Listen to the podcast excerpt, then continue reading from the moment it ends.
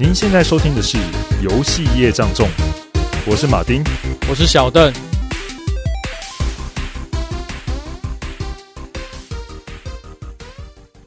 哦，大家好，哎，上半年那个疫情真的非常严重，不知道大家到了现在有没有都打了疫苗呢？马丁打了吗？呃，我打了第一季，等着要打第二季。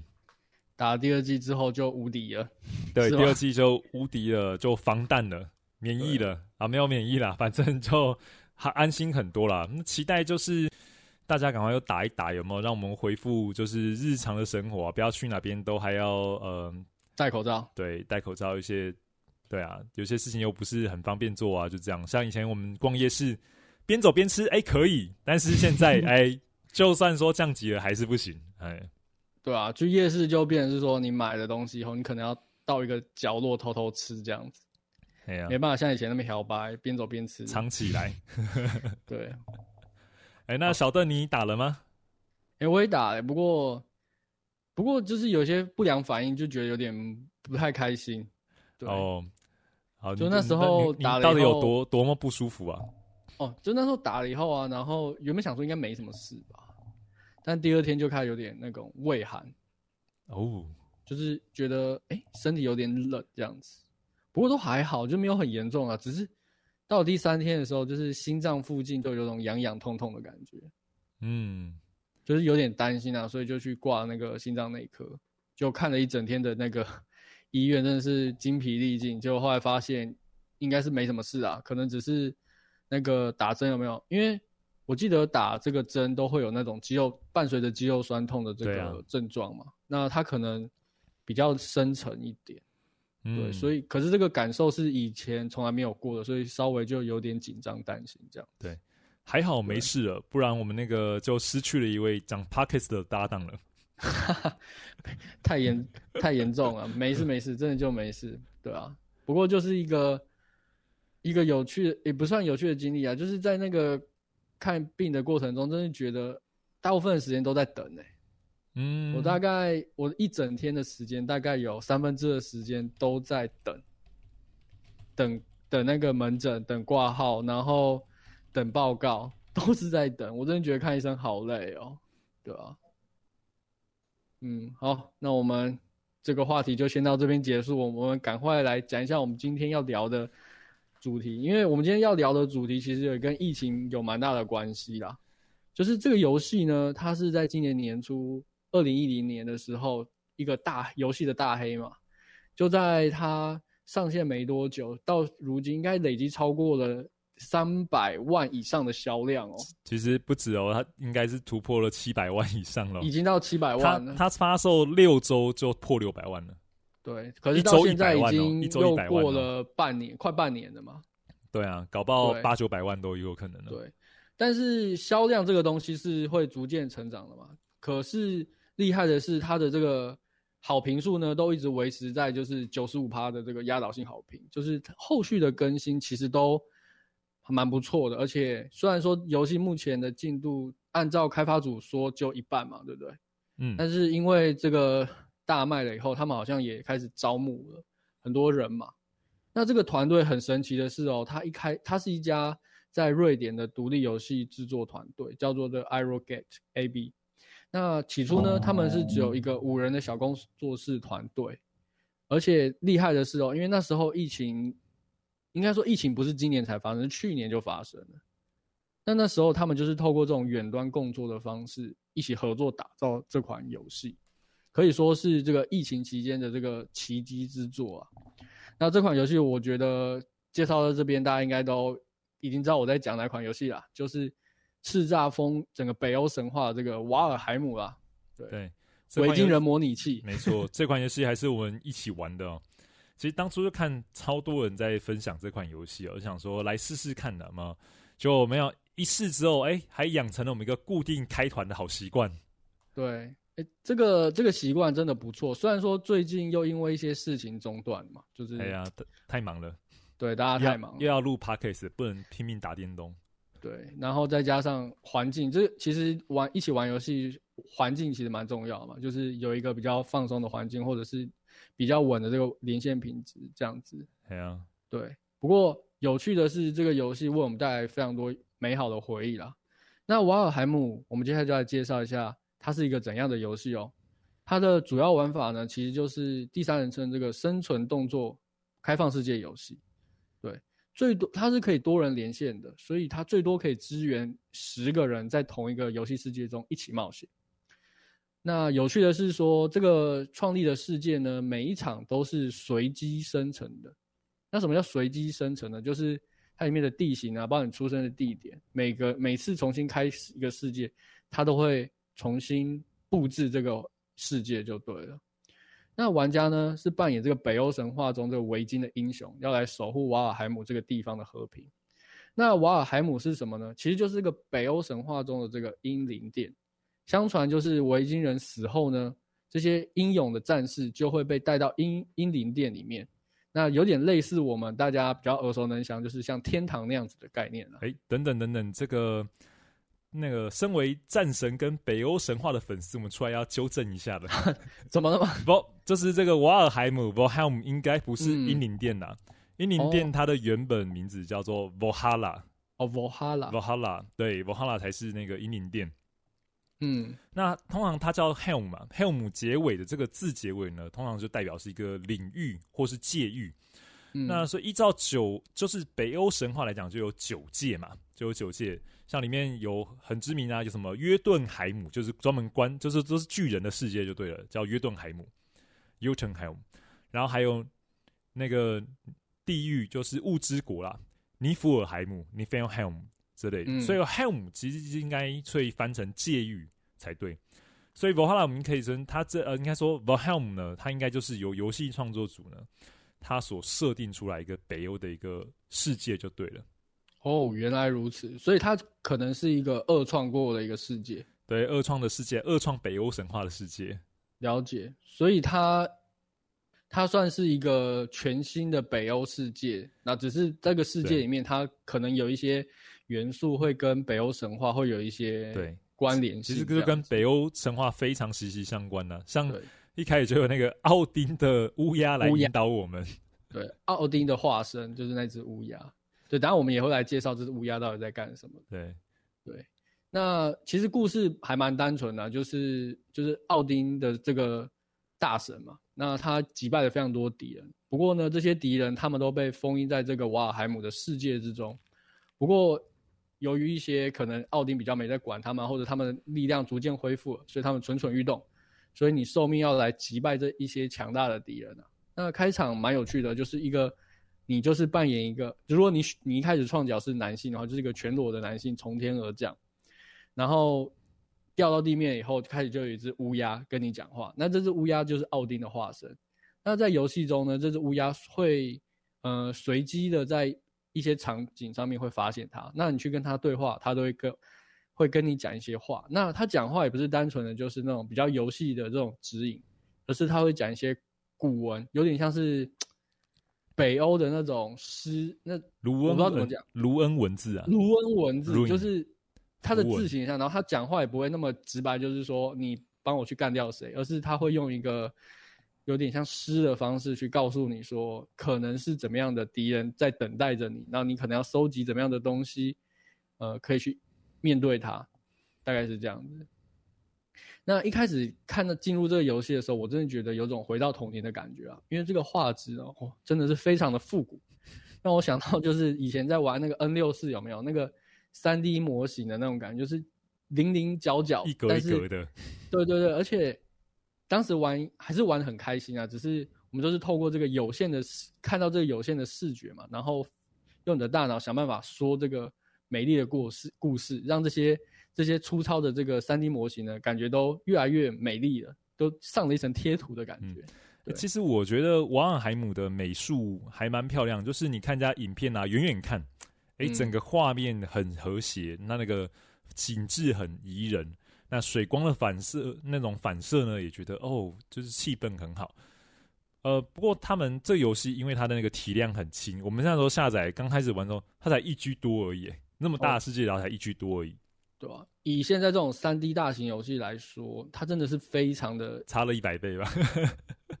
对，应该就是它怎么讲，它精简了很多东西，对，这真的是蛮厉害的。像它贴图就就用的没有那么细致，所以看起来真的就满脸马赛克。对，对啊，我除了看某种岛国动作片之外，没看过这么多马赛克了。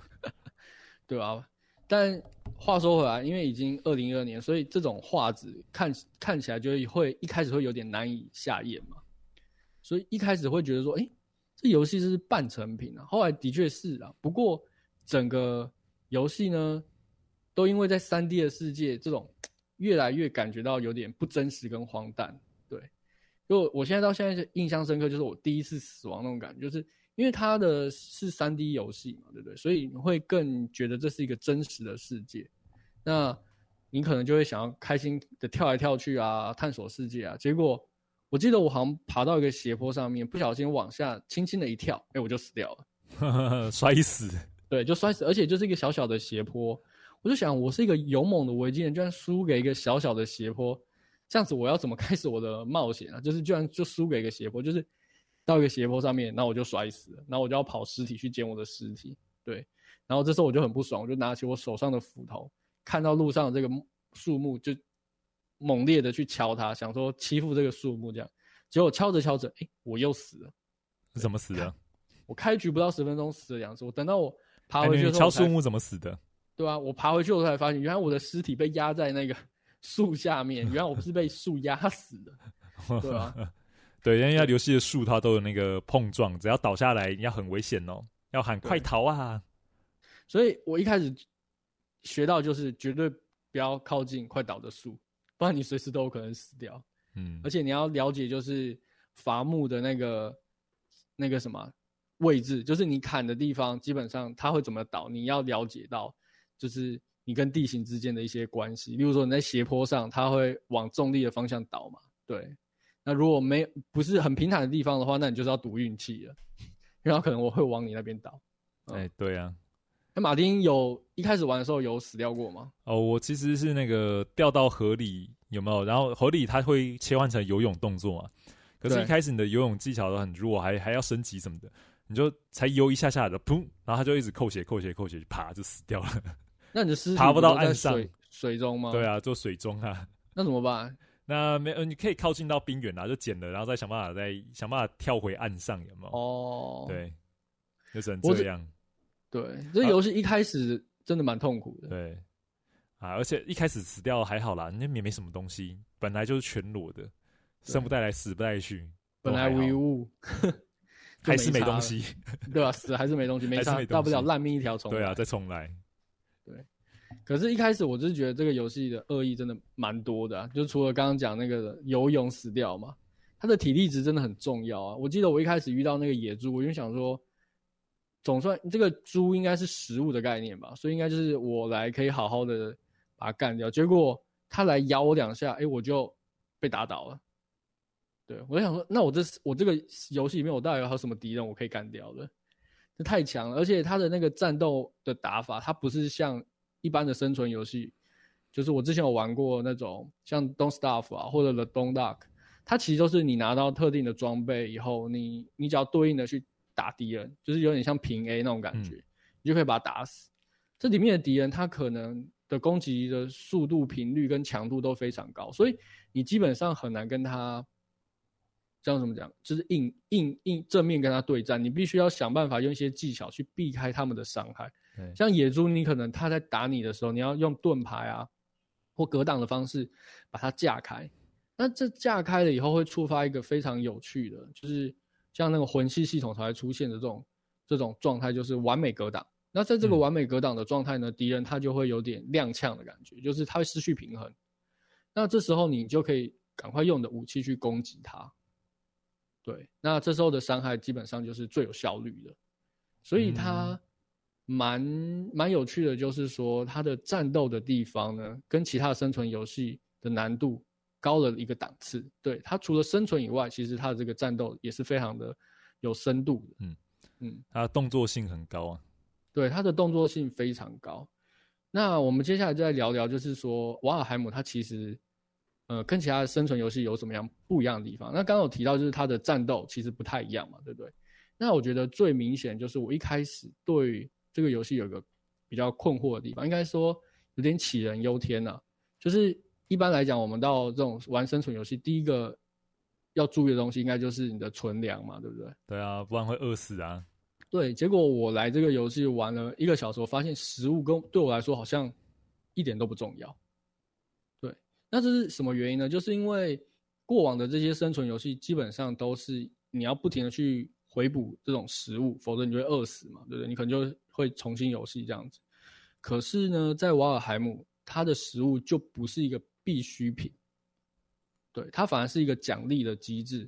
也就是说，呃，你不吃食物。不会有任何的惩罚带给玩家。对，嗯、过往的话就是你不吃食物，你会一直扣血，或者是你可能会饥饿，导致你的这个呃生存的效率啊会下降，这样子嘛。通常都是这样嘛，对，对不对？对，对。那瓦尔海姆他反而有点反其道而行，对，有点不直觉。可是现在想想，就是这个反而解决了这个比较啰嗦的地方，就是你要一直去寻找食物。那你寻找食物在瓦尔海姆里面，你吃了。它反而是会给你一种 buff，就是你吃了以后，你的生命值会比较高，你的体力会比较高，那你就不会，呃，呃，你就可以承受更多的伤害，这样你可以做更多的事情。它反而是用奖励的方式去刺激玩家去做找食物这件事情，对，这是一个比较特别的地方啦。对，不过因为吃食物的效力给你回馈蛮多啊，所以你还是会吃啊，时间到就吃。因为它是可以吃三种食物嘛，所以你只要看你哎、欸、有一个空了，你就说啊再吃一个，再吃一个。对，所以它从一种惩罚的感觉变成是说，哎、欸、我不做好像有点亏。对，那你做以后就会感觉，哎、欸、这个报酬对你来说是非常舒服的，而且食物像刚刚马丁讲的，它有三种食物的搭配，所以你也可以变成一个呃充分就是均衡饮食的这个维京人。鼓励均衡饮食，对，要吃肉，要吃蔬菜。对，因为你只吃肉呢，它的效果就是你吃三个肉，它的效果是等于一个肉的，只是延长肉的那个给你带来的 buff。但是如果说你吃一些蓝莓啊、红莓啊，或者是一些香菇之类的，它可能就可以叠加另外一个效果给你。所以总而言之，你就可以，你就需要去收集更多更有变化的食物。我觉得。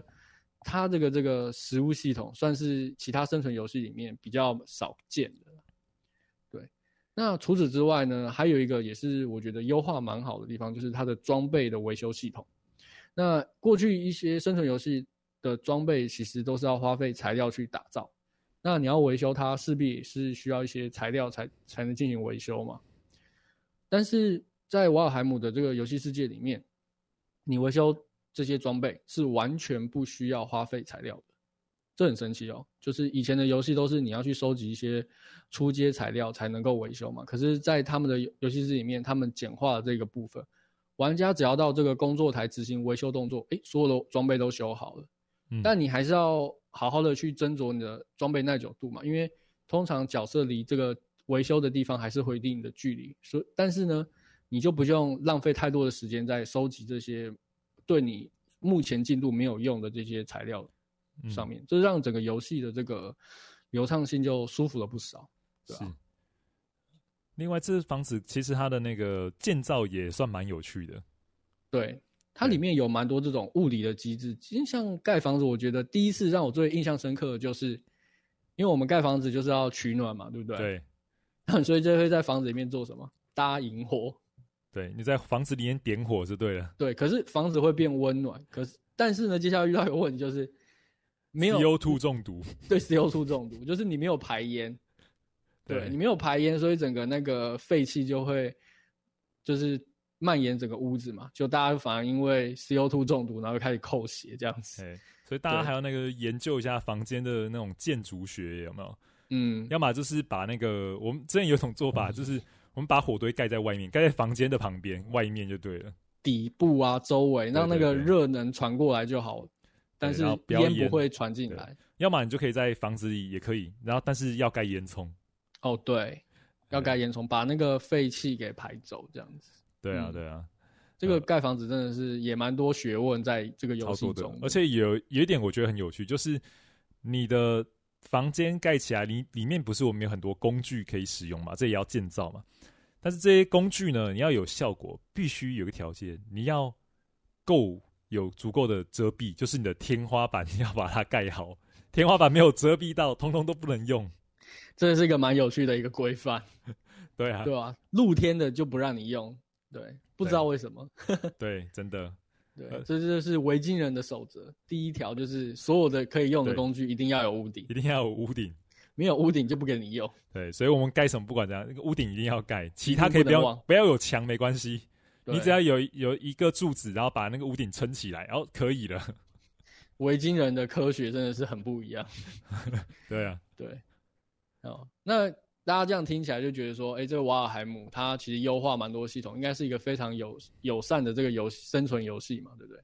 但真的你错了，就除我刚刚讲这种各种被什么树压死啊、摔死啊，它里面还有非常多恶劣的天气啊，甚至你不小心待在家里面睡一睡就被淹死都有可能，因为它有一些涨潮啊、潮汐的这些设定，所以你在你还不够了解这个世界呢，你很容易被各种恶意的环境给杀死，那第一章呢的敌人，我甚至一开始玩的时候，我甚至我们晚上都不太敢出门哦。为什么呢？因为晚上就会有非常多的敌人会出现。我自对，那我还记得，就是我们那时候为了打第一只那个鹿王嘛，那鹿王它要收集那个鹿的首级，但不是每一只鹿都会掉那个鹿的头，所以我们要不停的猎杀这个地图上的鹿。可是，一开始我们猎鹿的这个技巧真的非常菜，我们可能追一整天都打不掉一只鹿。好的，因为鹿警觉性很高，看到你就开始逃。对，我后来还查，就是说这些鹿，你在上风口的地方，你的身体的味道，那个会影响到这些鹿，他们会闻到你的身上的味道。所以你唯一能够猎这些鹿的方式，就是你要做一把弓。对，但是一开始我们拿到弓以后，技巧都很弱嘛，所以常常就是瞄准瞄了半天，然后没射到鹿，结果反而把鹿给赶跑了。对吧？然后路又很少，所以我们光是侦查路就花很多时间。所以我们那时候就想说，哎，要不要看看分工合作？就是有些人赶路，然后有些人打路这样子。对。然后我们后来一直都没有抓到这个路呢，就是有点灰心呐、啊。然后我我跟我一个朋友，就是那时候马丁嘛，对不对？我们还有其他朋友，我们就是想、嗯、想说，干脆就用追的方式，看会把这个路给累死。就没想到累死的是我们，因为 我们追到晚上的时候，对不对？因为晚上很危险嘛。然后我们追着追着，又离那个基地很远。那森林里面，黑暗森林里面，其实处处都是危机。我记得我们要遇到最恐怖的就是那个巨魔嘛。哦，对啊，啊那个巨魔超恐怖的，超大只的，就就是蓝色的巨人呐、啊。蓝色巨人呐、啊，但是蓝色巨人，他手拿一个超大的棒，然后他挥下去，对不对？那个周围的那个木头，有些都会被它摧毁。哦，对啊，对啊，对啊，那伤害超高。我们那时候想说，完了，我们死定了。通常我们看到就很多人就是跟他打的时候，突然就变成墓碑了嘛。对，超快，弹起来变墓碑，直接弹起来变墓碑。因为他打一下好像是一百滴嘛，然后那时候我们一个人才五十滴而已，所以就算被他周围的冲击波打到，也直接死掉。那我记得我们那时候追路嘛，很紧张，然后。好不容易找到一个那个废弃的碉堡躲进去，然后那个巨魔的，你知道吗？他就那个眼睛就在那个那个就围着那碉堡，一直进攻那个碉堡啊。对，然后旁边那个那个他在那个窗户那边一直看着我们，超恐怖。然后我们等到白天，好不容易那个高姐啊，就是我们朋友他到了，才把我们救出去，对啊？然后后来我们千辛万苦，好不容易才就是在那个森林森林里面收集到这个鹿的首级嘛，就是鹿的头。然后提升了一些装备之后，我们去召唤这个鹿王。然后呢，我们原本以为只会打一只鹿王，因为之前我朋友他打的时候说就一只，结果我们一招一个电光石火出现以后，居然出现两只鹿王。有可能我们人数太多了。对，就是因为我们人数比较，我们记得我们那时候好像是五人还六人吧。对，就是他因为难度线难度的调整，所以他创造另外一只鹿王给我。可是呢，我们当时以为只有一只，所以我们站位什么都站好了。就是 坦就一位，所以变成是只有一只鹿被坦住，另外一只鹿就在那边到处跑来跑去。我记得我们第一站也是打的手忙脚乱啊，不过不过就是因为有几个朋友他的装备比较好，而且经验比较丰富，我们就把这个鹿王干掉。对，那把这鹿王干掉以后，这个鹿王它就喷出一个新的一个材料，那这个材料呢就可以做这个鹿角镐。那做鹿角镐之后，就可以去挖这个世界中的一些矿矿点、铜矿点就对了。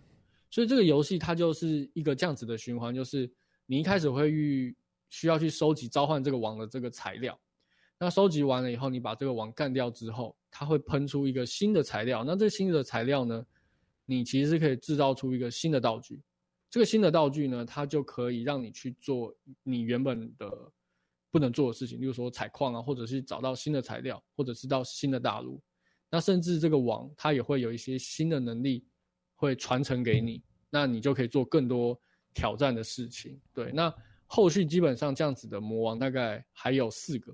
对，那作为就是以这样子的一个循环，其实对玩家来讲，就是你每一每一个战斗都会，每一个世界的战斗都会有一个很明确的这个目标。对，你不会像其他的生存游戏，就是呃，你不太知道说我接下来我要去找什么东西。那接下来就是进入到我们中后期，我们冒这个冒险最刺激的地方了。就这个游戏它是维京人的冒险嘛，对不对？所以。免免免不了一定会有这个航海出航的这个桥段呢。那因为我们那时候指引就是其中一只网，它的位置是在这个海的对面，就是另外一座大陆。所以呢，我们就做了非常多的准备，提升好装备以后，就讨论要如何登陆到下一个大陆做冒险就对了。而且我们还分了非常多工，有些人带材料，然后有些人要建造，然后可能要盖那个传送门，所有人分。分工好以后，我们就是等了一个良辰吉日，看见这个风浪非常的平顺嘛，然后精神抖擞呢就乘上了大船，扬起风帆，然后我们就在大海中闲聊，非常悠游的来到了这个新的大陆。就在我们很开心的登陆新的大陆，哎，我们我们记得我们出航还还航海了两次。哦，对，我不想回味那个痛苦。因为第一次航海的时候，我坐在船上好端端，突然跑到一半，我就掉下船了。我跟你一起掉下，一掉下去，然后他游泳回去，因为他们船速度很快啊。然后，嗯、因为我那时候还真的蛮弱的，然后想办法游游上去的时候，因为他船有两边，只有一边有舷梯可以上去。对。然后我走到我游到的是没有舷梯的那一边。对。然后我想办法要绕到另外一边的时候就淹死了，然后看到我的坟墓就沉到海里去。对啊，而且我们还在那边记录了一个马丁之死。对。然后大家还要重新把船开回原本基地了嘛？然后。好，我们等隔天再出发。对，我就已经把这个不好的回忆给删除了，所以我们是第二天的。其实我们花了两天才出航了，第二天我们才正式出航。但是我们到了这个这个我们预计的这个陆地的时候，我记得也是你们几个人先跳下去，我是最后登到陆地的。但是你们一跳上陆地，我记得就遇到什么杀人蜂啊、哥布林，嗯，开始在那个追着你们跑。对，对没错。这个所以杀人蜂可以说是游戏那时候遇到最强大的敌人，有没有？对，你就看小小一只蚊子哦，它就跑来一叮，砰，那你就瞬间就变坟墓了。对，而且有时候你不知道自己怎么死，因为它速度太快了。对对对，对啊。所以那时候我们登陆这个点的时候，其实真的是困难重重啊。因为我们第一是，我们担心就是我们的装备如果在海上死掉以后，可能要重新打造，会有点辛苦，那个可能要花很多时间，所以我们都穿的次级的装备。登陆这个新的大陆，但是因为次级的装备的关系，所以在面对敌人上面其实非常的难以应付啊，尤其像杀人蜂这种速度很快的，对，所以我们赶快建造了这个基地了以后，其实花了几个晚上，守了好几波攻击，我们才好不容易把这个基地给稳住。就是我们最后好像是在这个基地旁边盖的那个护城河嘛，对，然后那个像那个哥布林啊、杀人蜂他们就因为护城河关系就。比较难以发现我们，然后或者走到我们身边去破坏我们的那个幕墙，因为我们那时候只能盖幕墙嘛。对，因为材料真的是不够。对，对这这游戏其实还有一些很有趣的地方啦，就是说，因为它的那个呃，每一次你的那个记录点是靠那个床铺嘛，那床铺要有什么？就是要有屋子，嗯，所以一个屋子构成里面有床铺，其实就是我们可以重生的复活点就对了。对，那。因为呢，我们如果说在那个登陆之后死掉，不好意思，我们要从哪边来？我们就要从前面基地，就是航海之前过去，就很麻烦。不过还好，那时候我们其中有些人就有一个人活过下来了嘛。然后那活过人家干嘛？他可以盖一个叫做传送点的东西，传送点就可以让我们从原本的家里就直接传送到他那个设置的传送门就对了。可是很好玩，因为大大大大部分都死掉了，负责带传送门的人早就死掉了，所以那怎么办呢？就叫那个人跟他讲说，回报一下那个尸体位置，叫他去那边找，然后去开那个尸体，去把那个素材拿出来做传送门。对，那个晚上真的是非常惊惊心动魄。对，对，因为只要最后那个人死掉，我们就全部要整个重新准备再来一次了。对啊，可是我们真的没有那么多时间，所以我们真的是格外紧张。对啊，所以那时候盖好传送门的时候，我们算是松了一半的气。那另外一半呢，只就是要赶快把床盖出来。对，重重新设置那个生存点，不要跑那路跑那么远了。对，我们一直到那把床盖出来以后，其实，在过程中我们还是一直被那个哥布林 攻进攻，因为他会把我们那个基地周围的墙给打爆，然后冲进来。我们要守住那个传送点跟那个床铺。对，哥布林攻击有够高的。对，那时候我们就是很菜啊。那哥布林对我们来说就是一个魔王般的存在。哦，对啊。对，而且他们都不是一个一个来，有时候都是会一群一群的，一群、啊、根本没完没完。他说冲过来就送你这个长矛，噗，你就你就死掉，就死掉了，就是完全没有反应的机会啊。对，然后我记得那时候因为那个哥布林实在是太烦了，而且我们要拓展到下一个王的那个区域嘛，其实还有蛮长的距离哦。我们登录那个点到那个网的那个其实还蛮长的。那一开始大家都是用堆尸，想说用堆尸的方式，然后一路堆过去嘛。可是因为真的死太多次了，所以我就想说，可不可以用一些方法来解决这个问题？所以我就开始拿起铁锹，在我就看到那个我们的护城河，我就从那边开始挖壕沟，想说挖壕沟的方式，因为就会避免被那个哥布林看见，因为我们每次都是走一走被哥布林看见，然后就死掉了。哦，对啊，对，所以我讲说挖壕沟，然后挖又有点是挖地洞的方式去那夏之王的那个区域，但是那个效率实在是太差了，因为只有我一个人挖嘛。那我那时候我记得我一直说服你们说，大家起来挖壕沟啊，对。可是那时候我分成挖挖壕沟很蠢，都很蠢，太蠢了。我自己也觉得很蠢，可是又想不到其他的方法。那那时候我们原本的那个路策略就是去附近那个采木头，然后盖那个篱笆嘛，然后一路盖到那个那个下一个区域那边。可是就，就我们道路还要还有旁边有篱笆有墙给围住。对，基本上就是要挡住那个哥布林的视线啊，他只要没有看到我们，他们就不会来了。对，但是因为要盖篱笆的话，就要木头嘛。可是我们带的木头不够，所以我们要去伐木。可是伐木那边又有一堆哥布林，所以就有有点没完没了的无限循环，就是又引到哥布林过来，然后我们就死掉，然后要战斗，然后时间很慢。所以我后来就是想说，干脆就挖这个壕沟。渐渐呢，我发现我的挖壕沟的这个速度好像跟上那个我们盖木栈道的进度，然后呢。我就说，哎、欸，你们要不要来挖壕沟？然后大家一加入以后，哇，那速度之快，我们 没两下，那个地道就一直冲冲冲冲冲冲冲到那个另外一个区域去了。对，我我记得也不止连两下，我记得也挖个三个日夜吧。对，但是游戏里面就是蛮快的啦，因为一个人挖跟两个人挖跟三个人挖，那个速度真的很明显的改变。对对，嗯，然后我们后来总算是挖到一条，就是通通跨越这个哥布林的这个壕沟啊，到了这个。最危险的区域了。对，哥布林超恐怖，而且还会有哥布林海。我们那时候就是看到哥布林，我们每个人都尖叫啊，太强了，我们根本那时候的装备完全打不赢。不过后来费尽千辛万苦，我们总算赢赢到这个最后这个王啊，就是这个雅格鲁斯五王。因为呃，目前的版本应该只有到应该有六王，现在有六王了，现在有六王了。对，因为我们后来没玩多久，他就宣布更新了。呃。我不确定，因为我记得好像好像只有五王，那可能最近已经更新六王了。对，那在那个时候，我基本上就是五王的时候，我们的装备应该是那个版本最强的状态了。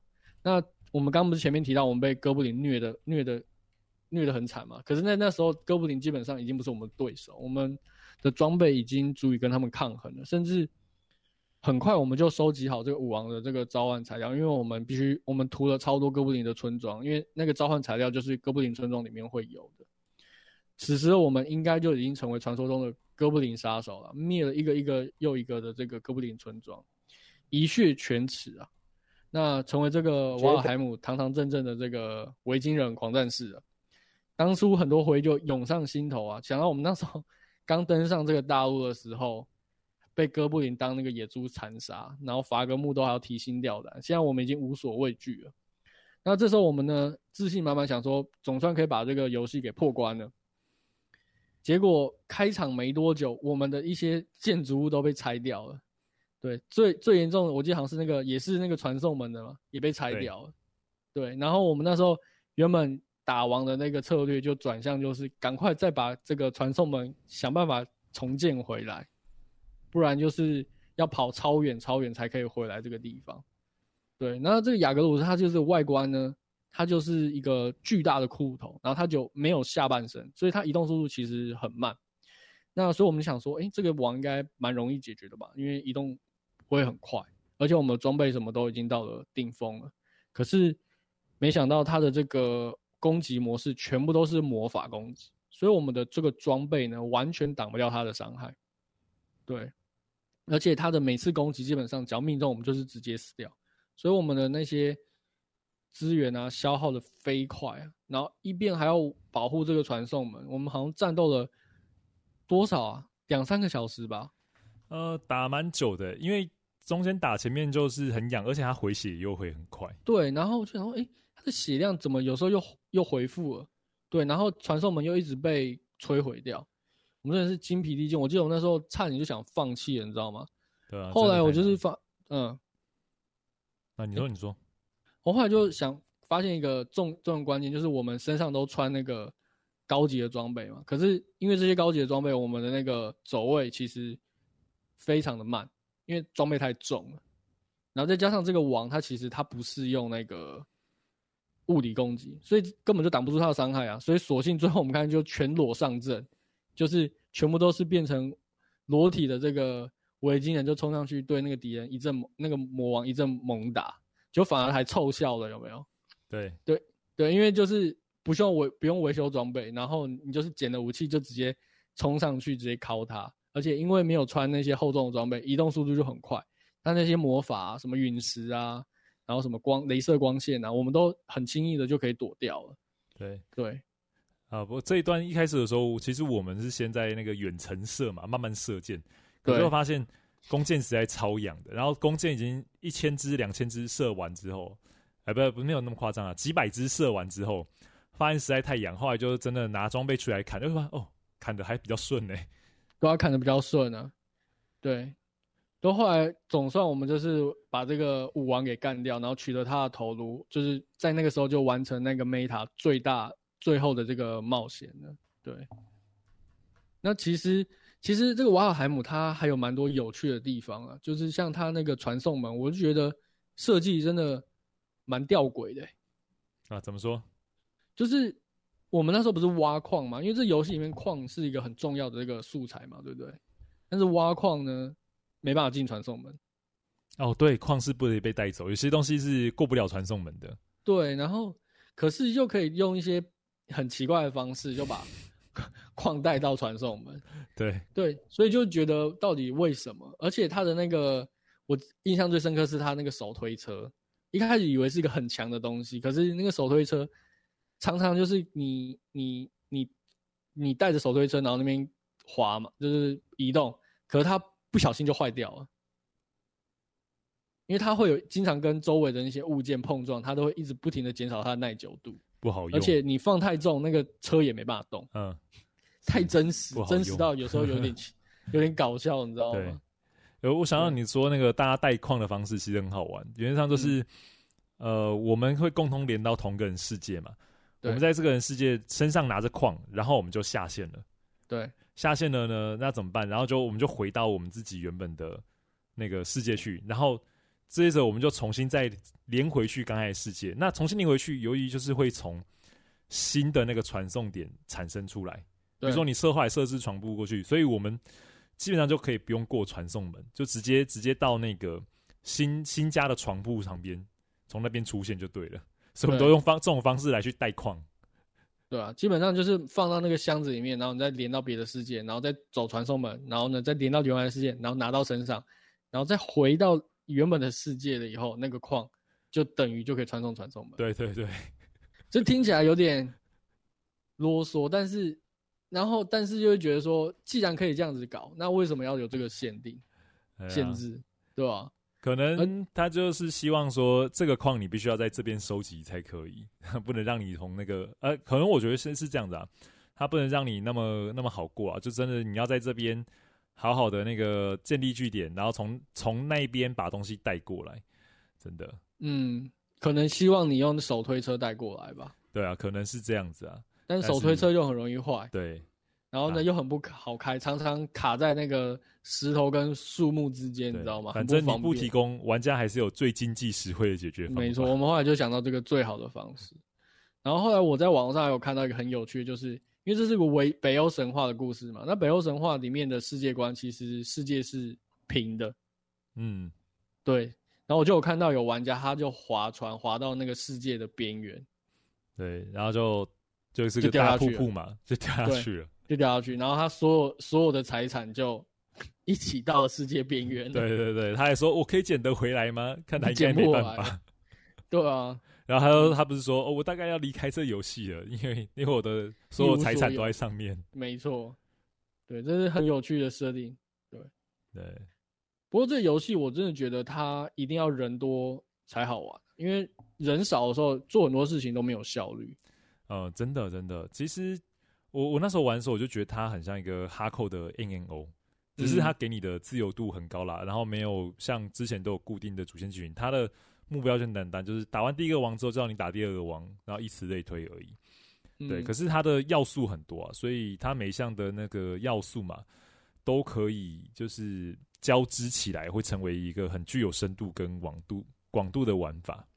嗯，那再来嘛，就是因为它整个过程都需要很大量素材。所以这个素材在做装备的时候啊，哎、欸，其实你不是只是专门做装备，你还要先生产这个制作该装备的工具。对。所以这个装置它其实也需要去收集不同的素材才可以。所以你就想说，它要收集的素材种类实在是超级多的。所以你你平常自己一个人玩，你光在那边砍，慢慢砍木头，砍一百根。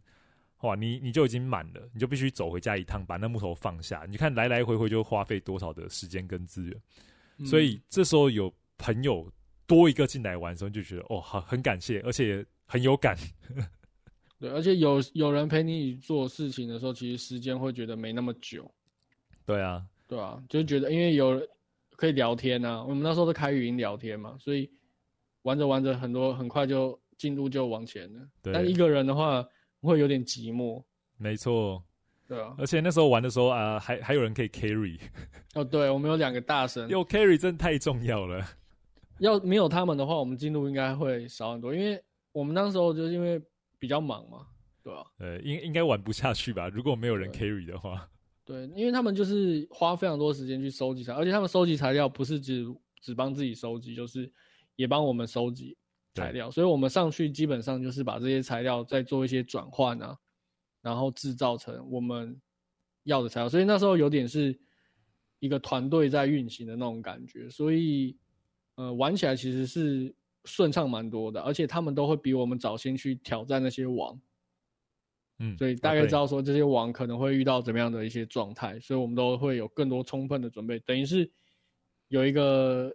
高手大大在前面帮我们引路的那种感觉，嗯，而且有了那个，就是除了刚才讲的那些装备比较有设置，对，我每次进来游戏都觉得哇，怎么又耳目一新的？因为我们家原本一开始只有平房，哦、然后后来啊盖起到三楼来了，对，然后每个人都有自己一个小房间，对对，温馨的小房间，对啊，还可以自己去挂那个什么呃什么鹿头啊鹿角啊挂在那个房间上，就是装饰摆设这样子。对，你有一个私人的这个房间在里面。对对对，然后那个我们渐渐家里渐渐有从木头有没有改成石材建设？哦，哎，越来越高级。对对对，然后我都没有去参与建设，反正你就上来看到哦，我家变豪宅了。然后食物开始越吃越香。哎，对。然后材料越来越多，然后摸个东西，然后就学会很多东西。哎呀，这这个世界也很特别，就是你要学会。某个制作的东西的方式，你就要去摸它那个制作东西的材料。你摸了以后，立刻就学会怎么做。哎，对。所以我们一上线第一件事情就看那些没有没有看过的东西，然后全部拿下来摸一遍。嘿呀嘿呀，没有错。嗯。哦，另外我觉得其实也蛮不错是，这个游戏它其实就像你刚才讲的，跟那个头目挑战，它会让玩家有蛮强的目标感，尤其是哦，打完王给你的回馈太强烈了。对，对你马上像我们刚才就是说打倒鹿王嘛，可以来做那个鹿角镐。这鹿角镐可以采矿，然后挖地壕，等于说你多了这个采矿，采矿之后那矿就很重要，矿完全不同的素材，它就可以炼成金属。我们原本穿这种皮的盔甲就变成金属盔甲，然后金属的工具，嗯、你这个就是世界上的拓展，你又就是多了另外一层的范围，你就觉得哇，好有趣，就真扩展你整个对游戏的探索跟那个可以玩的内容。对，就是慢慢有种科技大跃进的感觉。对对对，从原始人，然后开始石器时代，有没有？对，渐渐的青铜啊铜器时代，然后铁器时代，铁器时代，然后银，对，啊对，到最后黑科技时代。我在想，后来会不会干脆有什么什么呃蒸汽机啊之类的可以用？那已经越来越高科技，啊，蒸蒸汽海姆啦，蒸汽海姆，对。就是它那个科技的要进感是绑定每次你解决这个网以后获获得了一个新的材料，嗯，所以你这种拓展世界的感觉真的是会层层往上叠，而且越来越有趣。嗯，原本对你来说挑战很艰辛的东西，但你每次一提升了以后，那种成长的回馈感是非常正面的。对，没错。嗯，然后它就会让你遇到一个新的挑战，那这个挑战就就会让你觉得，哦，这就是我接下来要解决的东西，而且我一定。只要我成长之后，就可以把这个问题给解决。嗯，所以你也不会有那种无所适从的感觉。所以简单来就是目标感明确，所以玩家蛮明确自己要做什么事情。嗯，你每一次的行动，其实你都知道说，哎、欸，它是有效益的。对，对。不过最后我们在打完那个武王以后，其实这种目标就瞬间就消失嘛。哎呀，因为我们就告一个段落啊。对啊，因为。接下来真的就不知道要干嘛了。哎呀，除非就是有很多人就开始研究研究，当麦块在玩建筑学，开始盖城堡，盖盖世界盖万里长城，世界奇观。对对，但我们就不是建筑派的，嗯，我们是战斗派，所以在那边我们就稍微画下了句点了。是，诶、欸，有些人他们玩玩出也很有趣玩法，因为我我像之前看网络上的影片嘛，他们就是在那个高山上面。就是建一个很、嗯、很长的滑行道，嗯，然后上面最上面是什么呢？是是在那边建造一艘那个维京帆船，然后他们就跑到那个帆船上面去，然后把旁边那个挡住帆船的木头拆掉，有没有？开始拆掉之后，那个船就开始在那个轨道上开始滑行，然后就这样滑，然后最后最后一个跳台飞出去。好好开心哦、喔！就是各种游乐园的概念，对自己自己盖，然后自己想办法去玩一些好玩的东西。你这么说，我在网络上有看到一个很有趣，就是有人做那个竞技场，嗯，然后他去把那个怪兽啊，哦放进去打，然后就对打，对对对对对打，然后他有观众席什么的，然后你就在旁边看，然后你玩家也可以自己进去跟那些战斗，然后你可以选择你要拿的武器，对，有点像那个。嗯，神鬼神鬼战士，对，真的像神鬼战士。没有，他们应该要指定你啊，说你哎、欸、不可以穿到太高级，只能这个等级来打。他就是你不能穿太多，你完全就只能裸体上阵，就跟那些敌人搏斗、嗯，所以完全拼的是技巧。对，所以其实蛮有趣的，玩家自己产生他可以玩的内容。对啊，而且我记得我那时候最执着一件事情就是养那个狼群。哦，有。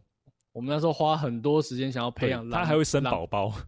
野狼野狼大军想说，因为我们那时候对那个哥布林有点恨之入骨，可是自己的、嗯、我们的实力又不够强，你知道吗？哦，所以就想说养一群狼直接放过去。结果我记得我养了狼群，结果冲进哥布林大军那边没多久就全部全灭了。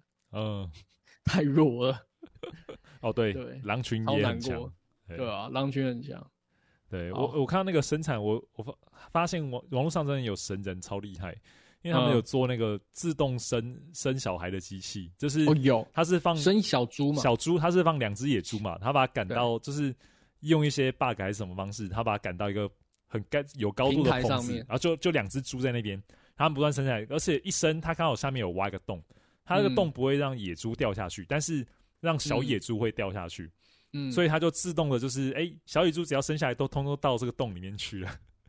对，自动化生产，真的，而且它们变大以后，你就直接把它们吃掉，就是上面就有有点是它们只会生，下面都是一定可以吃这样子。对啊，对，而且它猪好像也没有寿命的这个限制，只要你一直喂它，它就会一直活下去。嘿嘿嘿，对对，这个我有看过，那个真的是超跳的，就是天才。就是想说，这个世界居然有办法做出全自动化的这个生产，真的是生产工具超强的，对吧？就完全永动机的概念了，你完全不用担心食物不够了。对对，真是超猛。好，那大家听我们今天的分享，是不是对这个瓦尔海姆非常有兴趣呢？